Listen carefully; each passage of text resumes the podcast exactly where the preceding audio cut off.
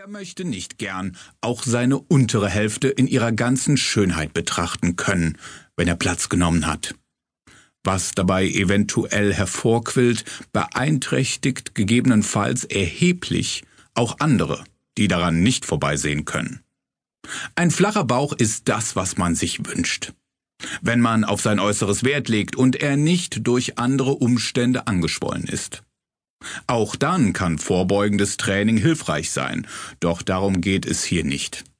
Ziel der Übung soll es sein, den Abnehmwillen nicht länger vor sich herzutragen, sondern ihn Schritt für Schritt in die Tat umzusetzen. Dafür braucht es fünf Kapitel, die nahtlos ineinander übergehen. Manches mag sich dabei überlappen, das aber hat seinen besonderen Grund. Es ist doch so, dass man oft erst durch den Fortschritt Rückschau halten kann.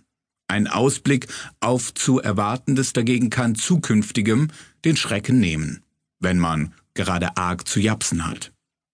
Nehmen Sie sich nicht zu viel auf einmal vor, aber bleiben Sie der eingeschlagenen Linie treu, nachdem Sie sich für sie entschieden haben.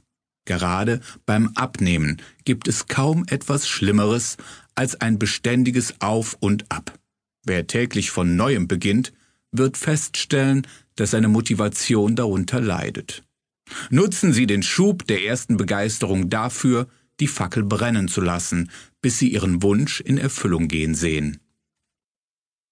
Dass es dabei zu Durchhängern kommt, ist nur verständlich. Auch Sie wollen konsequent durchgestanden sein. Am Ende winkt der Lohn der Mühen mit überwältigendem Ergebnis. Mehr Attraktivität. Verbissenes Bemühen aus gegebenem Anlass nützt nicht immer viel.